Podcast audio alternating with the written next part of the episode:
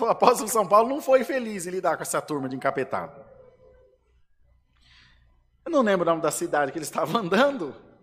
E vinha uma menina atrás deles com um espírito de adivinhação. Era um espírito mesmo, que os irmãos não sabem. O adversário consegue mexer no nosso destino, irmão, se Deus não tiver em nós. Vai e lê futuro não sei da onde, faz trabalho não sei da onde.